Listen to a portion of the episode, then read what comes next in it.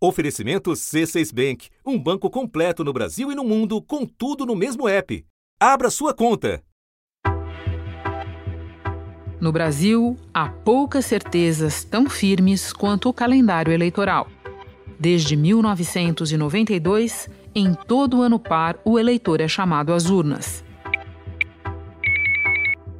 E já há duas décadas, isso acontece sempre no primeiro domingo de outubro, se repetindo três domingos depois, no segundo turno de votação. Mas nem essa constante resistiu à realidade imposta pelo novo coronavírus. A Câmara dos Deputados aprovou a proposta que adia as eleições municipais por causa da pandemia. Desde que assumiu a presidência do Tribunal Superior Eleitoral em maio, o ministro Luiz Roberto Barroso consultou técnicos da área, especialistas em saúde e políticos para encontrar um caminho. O TSE não tem nenhuma preferência por data de eleição, mas eu ouvi pessoalmente diversos médicos em diversas especialidades, epidemiologistas, infectologistas, sanitaristas, e todos eles consensualmente recomendaram o adiamento por algumas semanas, pela convicção que tem de que em final de setembro a doença já vai estar numa curva decrescente. Surgiram várias propostas. Havia quem quisesse prorrogar os atuais mandatos, empurrando o pleito municipal para 2022. Ideia rapidamente descartada. Mais resistentes foram os que não queriam nenhum adiamento, principalmente deputados ligados a prefeitos que buscam a reeleição. Líderes do chamado Centrão foram convencidos a não atrapalhar a votação em troca da liberação de dinheiro para os municípios. Durante a sessão, deputados não voltaram a falar em compensações e a PEC de adiamento das eleições foi aprovada com facilidade em dois turnos. Mais de 400 dos 513 deputados votaram a favor da proposta. Com isso, as eleições foram adiadas em 42 dias. Nesta quarta-feira, acabou prevalecendo, em linhas gerais, a proposta do TSE. Como a medida já tinha passado pelo Senado, então está batido o martelo, vamos às urnas em novembro. O primeiro turno passa de 4 de outubro para 15 de novembro e o segundo de 25 de outubro para 29 de novembro. Da redação do G1, eu sou Renata Loprete e o assunto hoje é o adiamento das eleições municipais. Como ficou o calendário e o que esperar de uma campanha que vai se desenrolar sob o signo da pandemia. Neste episódio, eu converso com o cientista político Humberto Dantas, pesquisador da Fundação Getúlio Vargas e especializado em eleições municipais. Antes, vamos até Brasília ouvir o repórter da TV Globo, Nilson Clava, que acompanhou a tramitação da emenda constitucional e explica como vai funcionar o pleito deste ano. Sexta-feira, 3 de julho. Nilson, eu começo pelo calendário. Além dos dois dias de votação, 15 e 29 de novembro, que outras datas essenciais a gente tem que anotar para a eleição deste ano? Olha, Renata, antes de tudo, acho que é importante ressaltar que os parlamentares disseram o seguinte: que apesar da, das mudanças nas datas, os prazos continuam os mesmos, né? Como houve adiamento da data do primeiro e também da data do segundo turno, eles mudaram outro, outras datas importantes do calendário, mas mantendo os prazos. Por exemplo, o desligamento de cargos públicos, né, aquela des, desincompatibilização, que é importantíssima, ela o limite seria agora no início de julho, mas passou para agosto porque tem que respeitar aquele prazo de três meses antes. Questão das convenções partidárias também, por exemplo, é, a data para essas convenções ela, elas podem ser feitas entre 31 de agosto e 16 de setembro. Elas estavam marcadas também para começar em julho e vão poder, diante desse cenário de pandemia, ser virtuais. Os registros de candidatura data limite que foi estabelecida até o dia 26 de setembro e a propaganda eleitoral começa a partir do dia 27, vai até ali quase a data da eleição até o dia 12 de novembro. Lembrando que rádio e televisão, a propaganda de rádio e TV aí começa 35 dias antes da antivéspera da eleição, então é um pouquinho diferente do que a campanha das ruas, do que a campanha pela internet E, para ser mais específico, essa de rádio e TV começa no dia 9 de outubro, Renata. Ou seja, a lógica é que tudo foi movido um pouco para diante no mesmo passo das datas de votação. Entendi. Exatamente. Agora, Nilson, foi aprovada também uma espécie de válvula de escape para cidades que, eventualmente, na altura da eleição, ainda estejam muito afetadas pela pandemia. Como isso vai funcionar? Sim, aliás, foi uma alteração que os deputados fizeram aqui na Câmara. Por que isso? Eles colocaram, mudaram a data das eleições, então 15 de novembro, primeiro turno, 29 de novembro, segundo turno. Só que colocaram uma outra previsão. Caso haja um município específico ou estado sem condições sanitárias para a realização das eleições, mesmo em novembro, há uma possibilidade de novo adiamento, até uma data limite, que é o dia 27 de dezembro.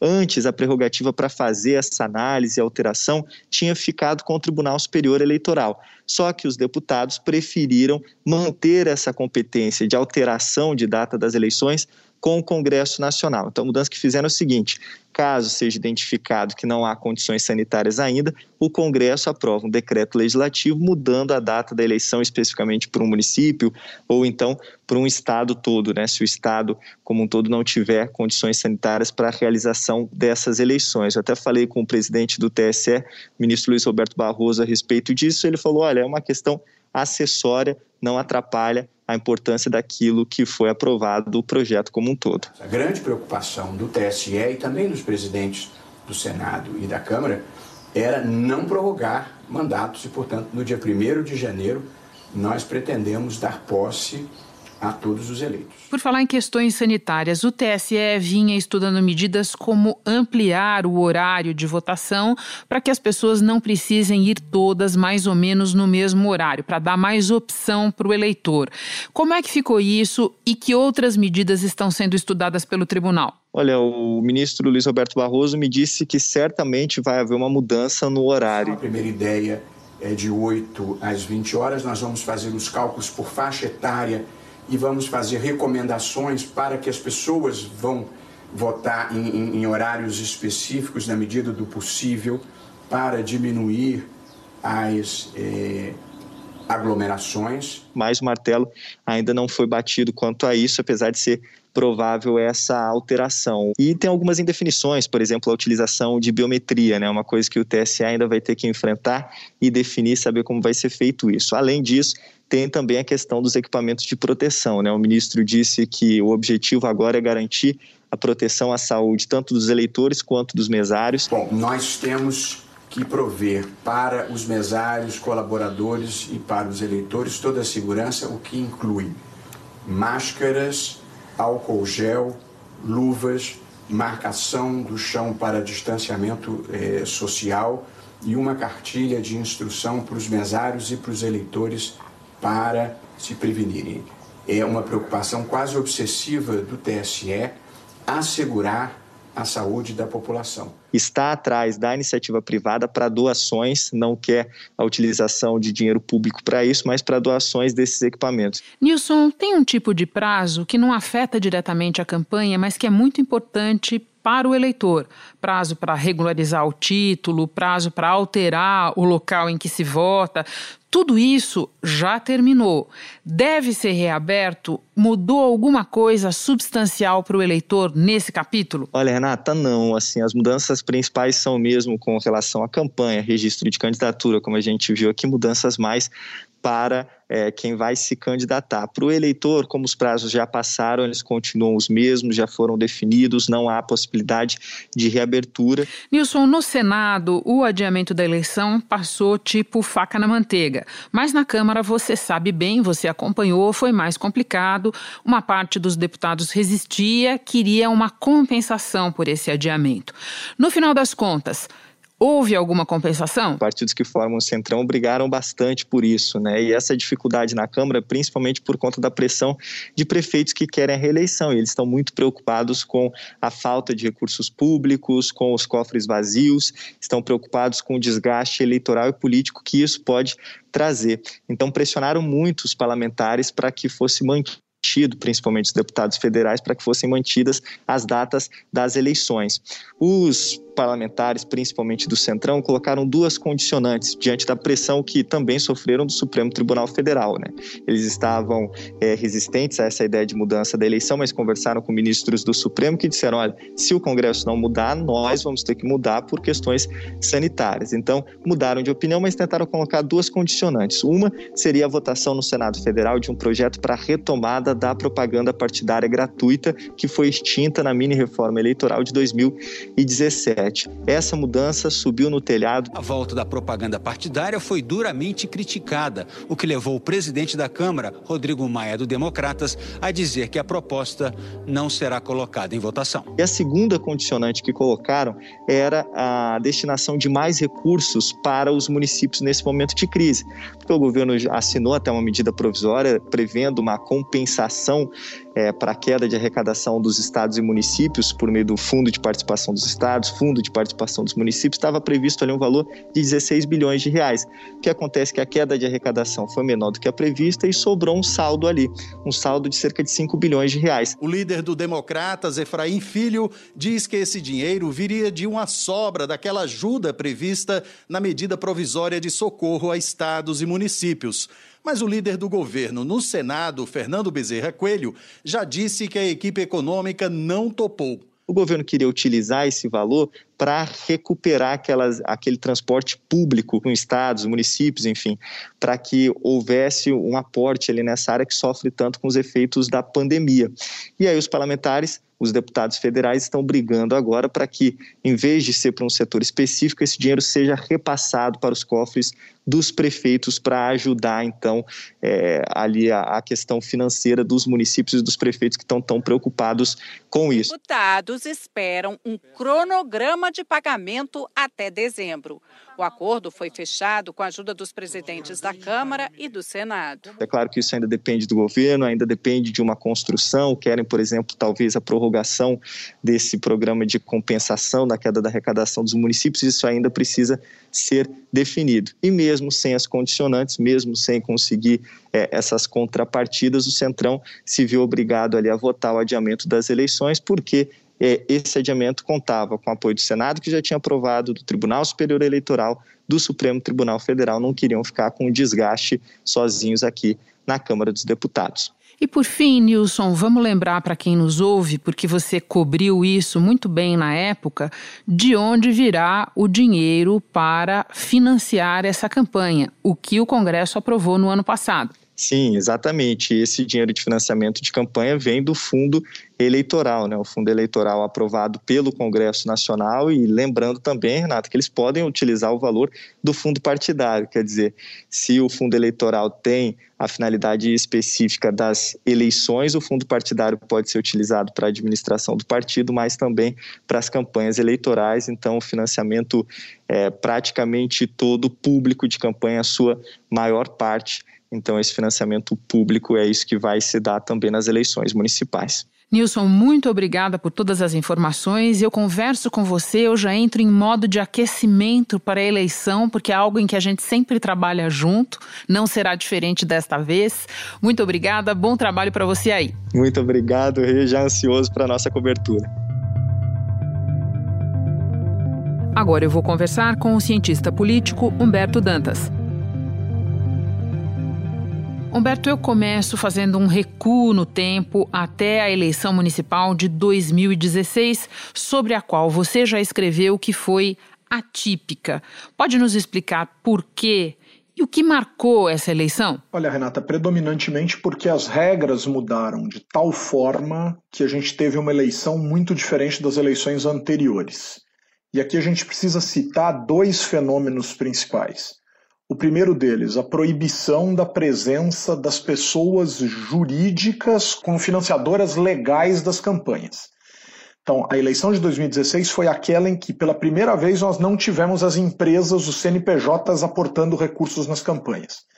E não tínhamos, naquela ocasião, ainda criado o Fundo Especial para Financiamento das Eleições. Portanto, foi uma eleição pouco uh, visível do ponto de vista da quantidade de recursos legais que mobilizou, pouco, pouco volume de dinheiro. E o segundo ponto, que é muito importante, foi a eleição em que nós inauguramos uma nova lógica de calendário eleitoral com campanhas reduzidas pela metade no que diz respeito a tempo.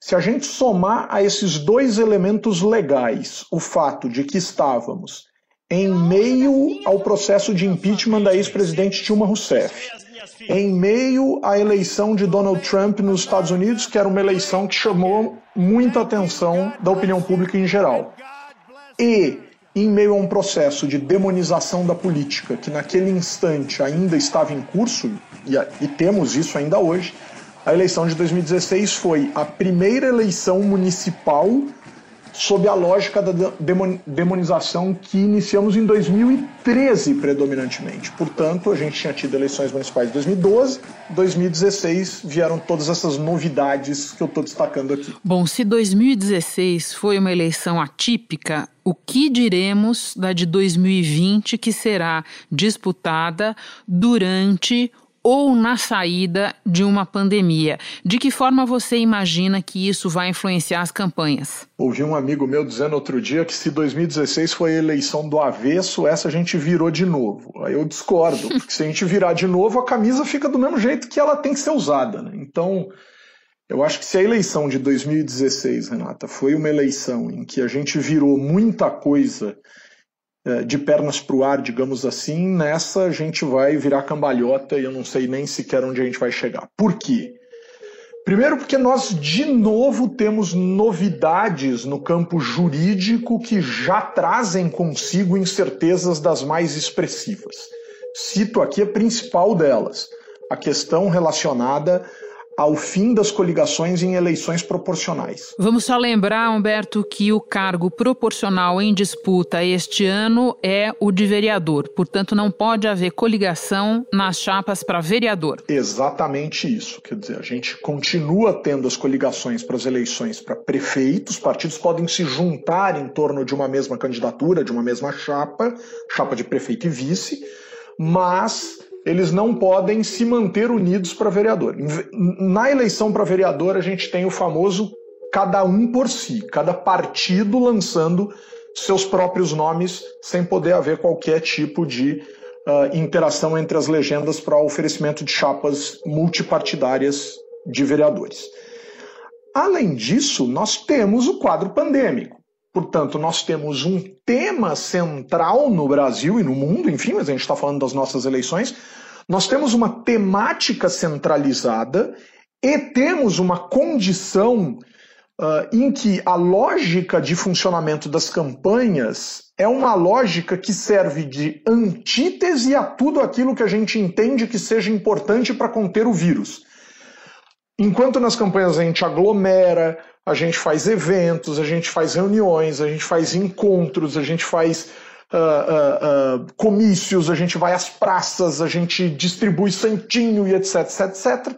Tudo isso é a antítese daquilo que a gente tem como medida preventiva. Em cima do que você disse, algumas perguntas pontuais. Essa impossibilidade de aglomeração pode fazer, no teu entender, com que a gente tenha mais e mais peso para redes sociais na campanha? Pode, certamente teremos um peso maior das redes sociais na campanha mas talvez não o mesmo peso de eleições passadas, sobretudo aquela de 2018. O WhatsApp confirmou que empresas tentaram violar as regras do aplicativo para enviar mensagens em grandes quantidades de grupos de forma automática durante as últimas eleições aqui no Brasil.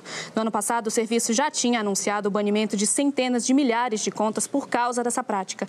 Em tese, esse tipo de envio em massa de mensagens eleitorais pode ser ilegal se for visto pela Justiça como doação de campanha por empresa empresas. O ambiente de ódio que se instalou nas eleições de 2018 é um elemento, Renata, que corroborado pela lógica abstrata do que seja o Estado e a União. Ou seja, quanto mais longe dos seus políticos e daquela realidade vendida nas campanhas, talvez o eleitor, talvez, é uma hipótese, o eleitor invista de forma mais clara nesse discurso do ódio. As eleições municipais, as eleições que ocorrem nas cidades, são eleições que, por mais que existam uh, brigas, conflitos muito claros nas lógicas locais, esta lógica local é percebida pelos cidadãos de maneira mais evidente, o que talvez talvez arrefeça aquele sentimento de antipolítica de 2018 e coloque as pessoas mais próximas do que efetivamente elas estão vivendo nas suas realidades, como em eleições passadas. Outra pergunta em cima do que você disse, Humberto, o impedimento de coligações na eleição proporcional. Antes da pandemia, muito se especulava sobre o efeito disso. Muita gente previa uma pulverização no lançamento de candidaturas a prefeito para que os diferentes partidos tivessem um puxador dos seus votos para vereador.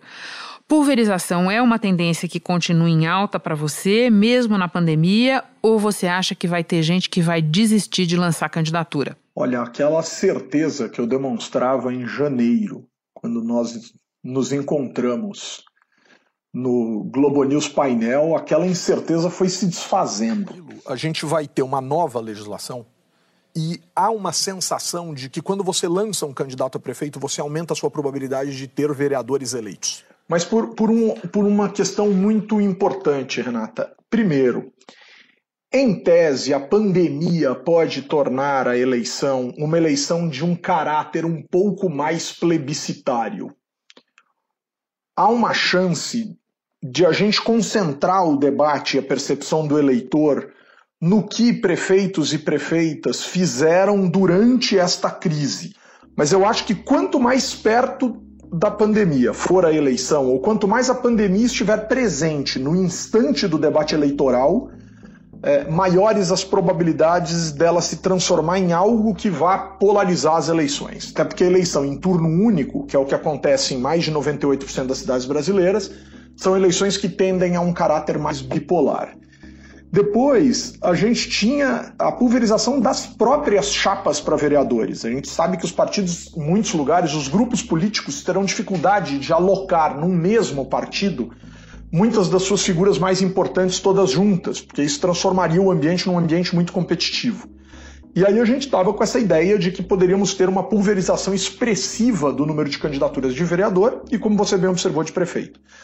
Eu, infelizmente, frustro a sua pergunta dizendo que não tenho a exata dimensão do que pode acontecer nesse caso, até porque muita gente tem temido fazer campanha sob esse novo cenário, sob essa nova realidade, com medo, inclusive, de contaminação e coisas dessa natureza, e a gente tem ouvido muito isso de políticos e de membros de partidos. Não tem nenhum problema, melhor a gente jogar no seguro mesmo e a gente volta a discutir isso mais adiante. Mais uma checagem de realidade, Humberto.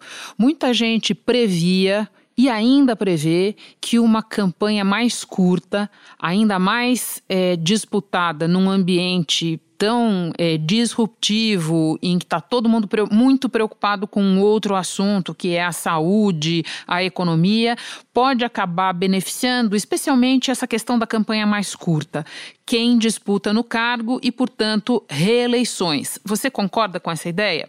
Tendo a concordar com essa ideia, porque o novo talvez tenha mais dificuldade ainda de se apresentar. A novidade tenha mais dificuldade de se apresentar. Inclusive, eh, mandatários que estavam é, mal avaliados, que estavam desaparecidos, que não tinham muita visibilidade no cenário local, é, a crise pode ter servido, inclusive, para dar uma injeção de ânimo político nesses indivíduos. Mas eu não estou falando do ponto de vista de que isso tenha sido único e exclusivamente feito de maneira intencional, mas que num quadro desses, a demanda por uma lógica de liderança se torna tão expressiva que as pessoas podem, em alguma medida, uh, apelarem e verem com melhores olhos os seus prefeitos, as suas prefeitas, enfim, aqueles que estão ali liderando ou os grupos que estão no poder.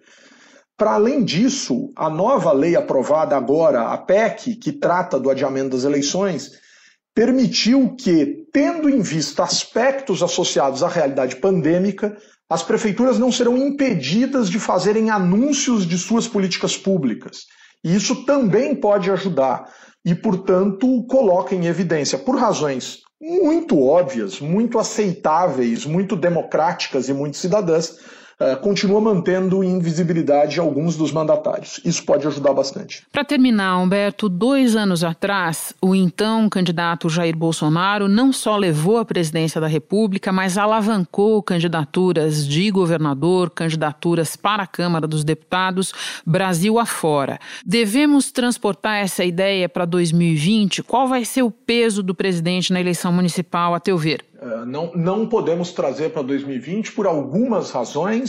Né? Os, os cenários são diferentes, é, as esferas são diferentes e percebidas de formas diferentes.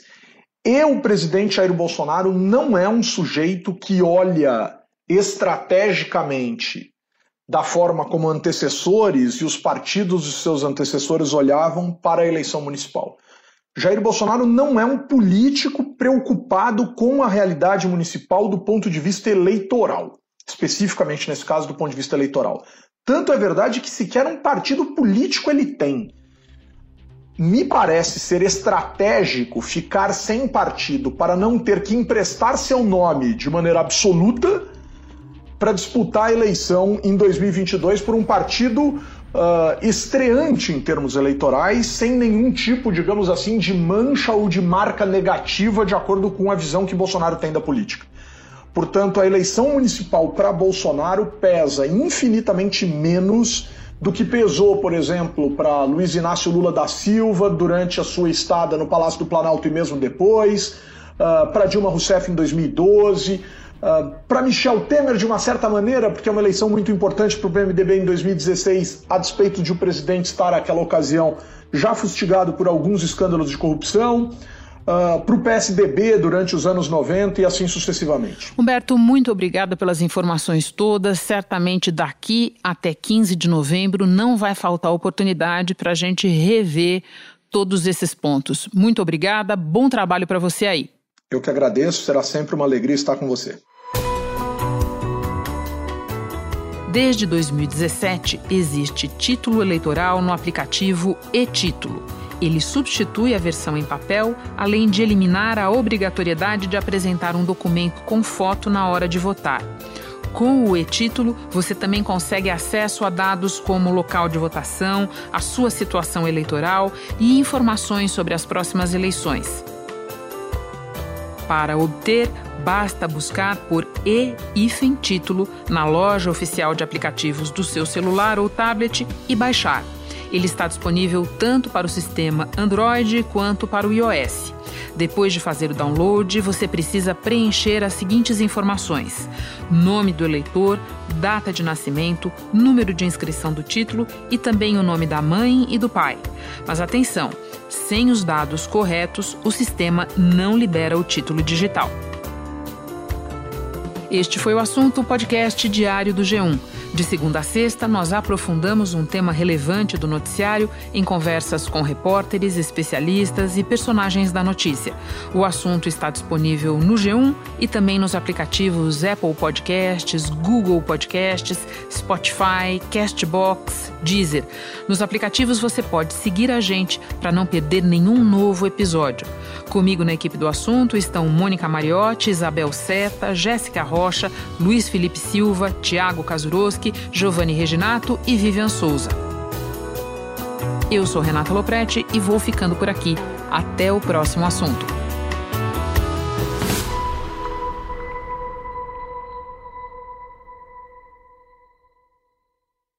Você no topo da experiência financeira que um banco pode oferecer. Escolha um banco completo no Brasil e em qualquer lugar do mundo. Abra sua conta no C6 Bank.